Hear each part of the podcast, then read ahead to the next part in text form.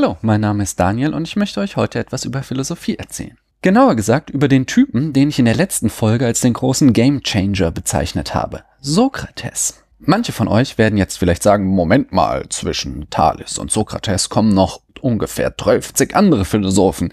Und das stimmt auch. Aber die finde ich persönlich jetzt nicht so super spannend. Außerdem könnt ihr euch einfach den Podcast vorgedacht anhören, wenn ihr mehr über die Vorsokratiker erfahren wollt. Über Sokrates gibt es schon so viel zu erzählen, dass ich das Ganze in drei Teile aufteilen werde. Erst ab dem zweiten Teil werde ich euch von der eigentlichen Philosophie von Sokrates erzählen. Aber halt, bitte skippt dieses Video nicht, denn hier und heute wird es spannend. In meiner ersten Folge zu Sokrates wird es um einen Kriminalfall gehen. Denn Sokrates wurde im Jahr 399 vor Christus zum Tode durch den Schierlingsbecher verurteilt. Die Anklage lautete, dass er die Existenz der Götter geleugnet haben soll, die schwächere Rede zur stärkeren gemacht und obendrein auch noch die Jugend verdorben haben soll. Und wie es dazu kam und ob da vielleicht sogar noch mehr hinter dieser Anklage steckt, davon erzähle ich euch heute. Doch bevor ich mit dem Thriller beginne, möchte ich euch noch kurz erzählen, warum dieser Sokrates und sein Tod überhaupt relevant sind. Denn die Frage liegt ja nicht fern, warum wir uns für den Tod eines einzigen Mannes vor 2400 Jahren interessieren sollten. Dafür müsst ihr Folgendes wissen. In der Geschichte der Philosophie gibt es verschiedene Zeitenwenden, in denen die alten Fragen als nicht länger relevant betrachtet wurden und sich der Mainstream der Philosophie stattdessen neuen Fragestellungen zuwandte. Berühmt sind etwa die kantische Wende oder der Linguistic Turn. Aber eine solche Wende leitete eben auch Sokrates ein, weswegen wir sie auch die sokratische Wende nennen können. Cicero, der Typ, mit dessen langweiligen Texten ja alle im Lateinunterricht belästigt wurde, sagte dazu mal, Sokrates hat als erster die Philosophie vom Himmel heruntergerufen, sie in den Städten angesiedelt, sie sogar in die Häuser hineingeführt und sie gezwungen, nach dem Leben, den Sitten und dem Guten und Schlechten zu forschen. Mit dieser Aussage hat er zwar nicht ganz recht, aber das ist eine andere Geschichte und ein anderes Mal erzählt werden. Es gibt viele Aspekte an Sokrates Philosophie, die beachtenswert sind. Doch der wichtigste Aspekt ist nicht das Was, sondern das Wie. Denn Sokrates betrachtete den Dialog als das wichtigste philosophische Instrument. Er glaubte, dass wir die Wahrheit oder das Wissen um die Wahrheit alle bereits in uns tragen und dass sie nur ans Tageslicht gebracht werden muss. Er selbst betrachtete sich als jemanden, der durch geschicktes Fragen dabei hilft, dieses Wissen ans Licht zu bringen. Und diese Technik nannte er Mäeutik, die Hebammenkunst. Da er dem Dialog so große Bedeutung beimaß, hat er auch selbst nie etwas aufgeschrieben, sondern stets nur mündlich philosophiert. Äh, ähm, Moment mal. Wenn er nie etwas aufgeschrieben hat, woher wissen wir dann, worin seine philosophischen Lehren bestand und welche Methode er verwendete? Das ist eine der spannenden Fragen, die es zu klären gilt. Mögt ihr mir also folgen ins fünfte Jahrhundert vor Christi Geburt auf den Spuren eines der berühmtesten Kriminalfälle der Geschichte? Wir kennen Sokrates Lebensdaten, da wir wissen, dass er im Jahr 399 vor Christus zum Tode verurteilt wurde. Sein berühmtester Schüler Platon berichtete, dass er zu diesem Zeitpunkt 70 Jahre alt gewesen sein soll. Dieser Platon sollte später übrigens vielleicht zum größten Philosophen aller Zeiten werden, aber ihr ahnt es schon, das ist eine andere Geschichte und soll ein anderes Mal erzählt werden. Sokrates war der Sohn eines Bildhauers und einer Hebamme. Moment mal, da war doch was. Ach ja, ich sagte eben, dass er seine philosophische Methode mit der Hebammenkunst verglich. Wie ist er da wohl drauf gekommen? Auch die Metapher des Bildhauers, der die Skulptur vom überflüssigen Stein befreit, benutzte Sokrates manchmal wohl für die Philosophie. Sokrates war phänomenal hässlich. Was deshalb erwähnenswert ist, da unter seinen Zeitgenossen der Aberglaube vorherrschte, dass man von der äußeren Schönheit auf die innere schließen kann. Und dieser abstoßende kleine Mann sollte die Griechen eines Besseren belehren. Wir wissen, dass Sokrates eine gute Schulbildung genoss, was aber nicht ungewöhnlich war für die Bürger Athens. Er lernte lesen und schreiben, Gymnastik, Musikerziehung, Geometrie und Astronomie. Nicht zuletzt gehörte es zum Standardrepertoire eines gebildeten Griechens, dass er sich mit den Werken der großen Dichter auseinandersetzte, allen voran Homer. Und die Kritik an Homer und anderer Dichter blieb auch eines von Sokrates philosophischen Betätigungsfeldern. Allerdings war dies keine Literaturkritik im heutigen Sinne, denn die Griechen lasen Homer noch viel mehr wie ein Geschichtswerk. Wir wissen außerdem, dass Sokrates während des Peloponnesischen Kriegs an mehreren militärischen Einsätzen beteiligt war. Er soll an der Belagerung von Potidaia von 431 bis 429 v. Chr. teilgenommen haben, sowie an den Schlachten von Delion 424 v. Chr. und Amphipolis 422 v. Chr. Sein Rang war der eines Hopliten, eines Kämpfers in der Phalanx. Dieser Information können wir auch entnehmen, dass Sokrates nicht ganz arm gewesen sein kann, denn ein Hoplit musste seine schwere Ausrüstung selbst beschaffen. Sokrates hat sich wohl einigen Ruhm erworben bei den Schlachten. So berichteten der Feldherr Lachis und der Sokrates-Schüler Alkibiades, dass der Philosoph Kälte, Hunger und sonstige Entbehrungen ertragen konnte. Und aus der Schlacht von Delion, die die Athener verloren, soll er nicht wie viele andere Hals über Kopf geflohen sein, sondern ging gemessenen Schrittes jederzeit bereit, sich zu verteidigen. Sokrates Entbehrungsfähigkeit zeigte sich auch in seinem restlichen Leben. So soll er im Winter wie im Sommer barfuß unterwegs gewesen sein. Ferner soll er auch seinen Job hingeschmissen haben, er war wie sein Vater Bildhauer, um sich ganz der Philosophie zu widmen. Das ist aber weniger heroisch, als es jetzt klingt, sondern eher ein Arschloch-Move, denn er hatte Frau und Kinder. In bester frauenfeindlicher Tradition ist uns aber Sokrates Frau Xantippe nur als zänkisches Weib in Erinnerung geblieben und nicht etwa als die Person, die eine Familie durchbringen musste, während ihr Mann auf dem Athener Marktplatz rumstand und über Ethik quatschte. Dieser über Ethik quatschende Typ hatte übrigens auch noch die Eigenschaft, manchmal wie erstarrt stehen zu bleiben und nachzudenken.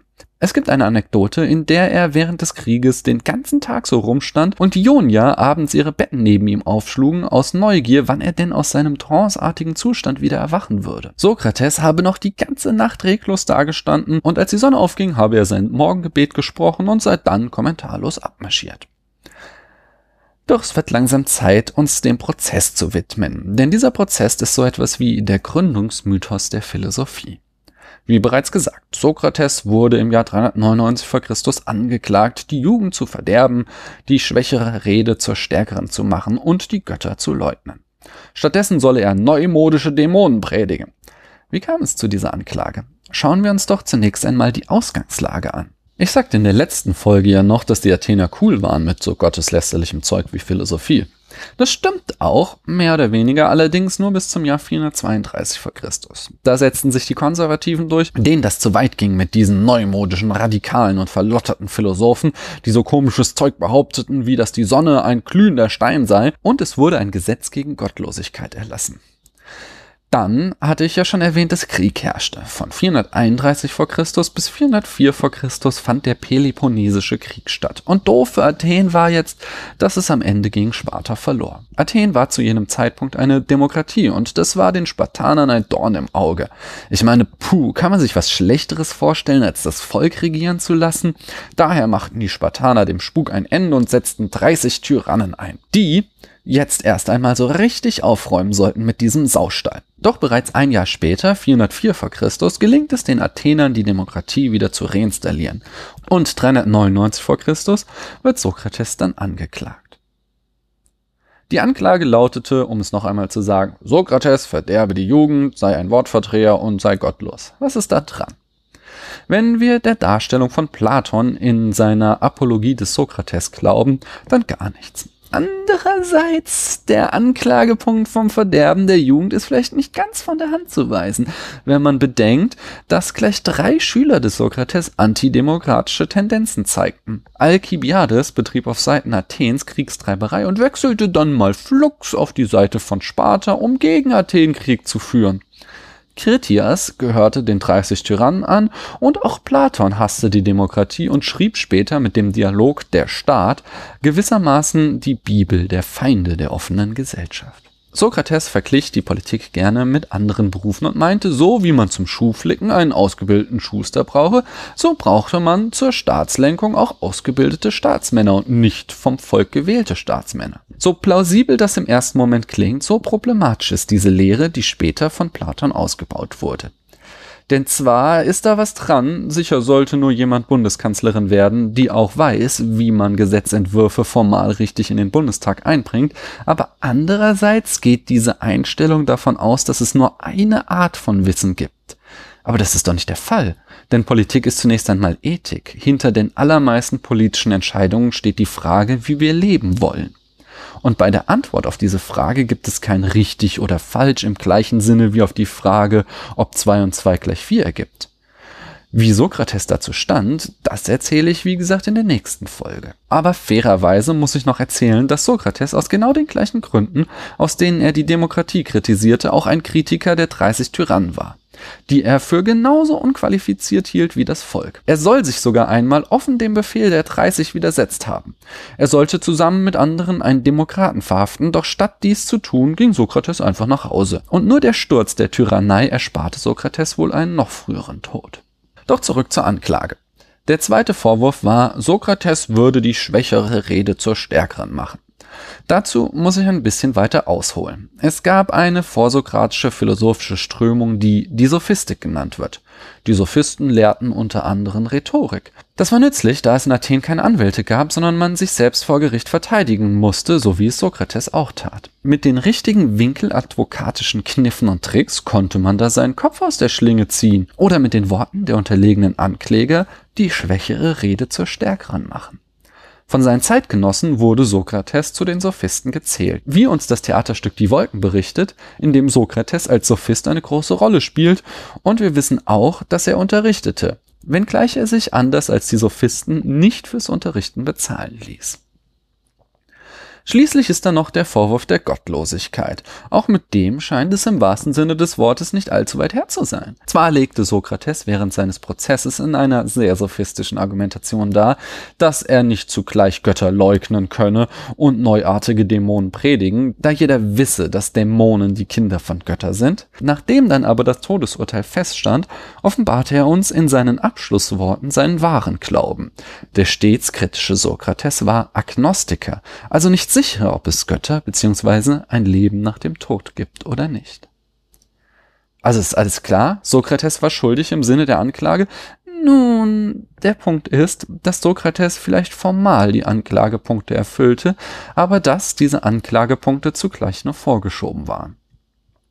Denn in Wirklichkeit war Sokrates ein Pain in the Ass, eine echte Nervensäge. Die Athener Oberschicht wollte ihn loswerden und suchte einen Grund dafür. Es spricht sogar einiges dafür, dass sie Sokrates gar nicht umbringen wollten, sondern sich mit einer Verbannung oder seinem Versprechen, dass er in Zukunft das Maul hält, zufrieden gegeben hätten. Denn der Prozess hatte zwei Phasen. Im ersten Teil wurde Sokrates Schuld festgestellt, und zwar äußerst knapp. Von 501 Richtern stimmten 281 für schuldig und 220 für unschuldig. Im zweiten Teil der Verhandlung ging es um die Festlegung des Strafmaßes und die Kläger plädierten für Todesstrafe. Doch mit reuigen Worten und dem Versprechen, sich zu bessern, hätte Sokrates bestimmt den Kopf aus der Schlinge ziehen können. Oder äh, den Schilling aus dem Becher. Aber Sokrates plädierte, dass die Strafe für ihn entweder die Speisung im Brytaneon sein solle, das war im damaligen Athen eine besondere Ehre und kam der heutigen Ehrenbürgerwürde gleich, oder man soll ihm eine Geldstrafe von 30 Minen auferlegen. Und das war wohl ein so lächerlich niedriger Betrag, dass Sokrates gewusst haben muss, dass die Richter ihn nicht akzeptieren würden. Außerdem machte er klipp und klar, dass er gar nicht daran denke, in Zukunft nicht mehr seine nervigen Fragen zu stellen. Das führte dazu, dass am Ende sogar 361 Richter für seinen Tod stimmten, also sogar noch einmal 80, die zuvor noch für unschuldig plädiert hatten. Wir können davon ausgehen, dass Sokrates bewusst war, dass sein Plädoyer auf die Todesstrafe hinauslief. Aber sich vom Tod frei zu kaufen, empfand er wohl als Eingeständnis seiner Schuld. Doch selbst nach seiner Verurteilung zum Tode sah es nicht so aus, als wollten die Athener ihn wirklich hinrichten. Zunächst wurde die Hinrichtung aus religiösen Gründen verzögert und dann gaben Verbündete Sokrates sogar noch die Möglichkeit zur Flucht. Aber Sokrates lehnte dies aus ethischen Gründen ab. Seiner Auffassung von Gerechtigkeit nach wäre es Willkür gewesen, sich der Strafe zu entziehen. Und wenn die Athener der Meinung waren, dass das Urteil ungerecht sei, dann müssten sie die Gesetze ändern. So trank er den Schierlingsbecher und wurde zum ersten Märtyrer der Philosophie. Aber warum waren die Athener so genervt von Sokrates? Das und noch vieles mehr, wie zum Beispiel die Frage, woher wir eigentlich von Sokrates wissen, wenn er nie etwas aufgeschrieben hat, das klären wir beim nächsten Mal. Ja, bla bla bla bla bla. An dieser Stelle hake ich mal ein. Hallo, hier ist äh, der Daniel. Und zwar habe ich den ganzen YouTube-Kram, den ich da am Ende laber, mal abgeschnitten, um euch stattdessen Podcast-Kram zu erzählen. Die Folge, die ihr gerade gehört habt, stammt übrigens original aus dem Oktober 2015 und im Augenblick haben wir den April 2019. Und ich melde mich hier nochmal bei euch, denn ich habe eine weitere iTunes-Rezension bekommen und die möchte ich natürlich verlesen und mich dabei ganz herzlich bei The Pipi Doodoo Man bedanken. Lieber Pipi Doodoo Man, vielen Dank. Pipi Doodoo Man, und der Name ist so gut, dass ich ihn gleich nochmal sage, Pipi Doodoo Man schreibt sehr guter Stuff. Die YouTube-Videos, auf denen dieser Podcast basiert, haben mich auf mein Thema für die Bachelorarbeit gebracht mich Seminare zu Platon besuchen lassen und sind überhaupt absolut fabelhaft. Absolute Empfehlung. Vielen herzlichen Dank. Wenn euch dieser Podcast auch gefällt, dann schreibt mir doch auch eine iTunes-Rezension oder twittert über ihn mit dem Hashtag Sandalen sind was für Spartaner. Jedenfalls würde ich mich freuen, wenn ihr wieder reinhört, wenn wir uns das nächste Mal ins vierte Jahrhundert vor Christus begeben, auf den Spuren von Sokrates, dem großen Gamechanger. Ich danke euch, dass ihr mir eure Zeit geschenkt habt.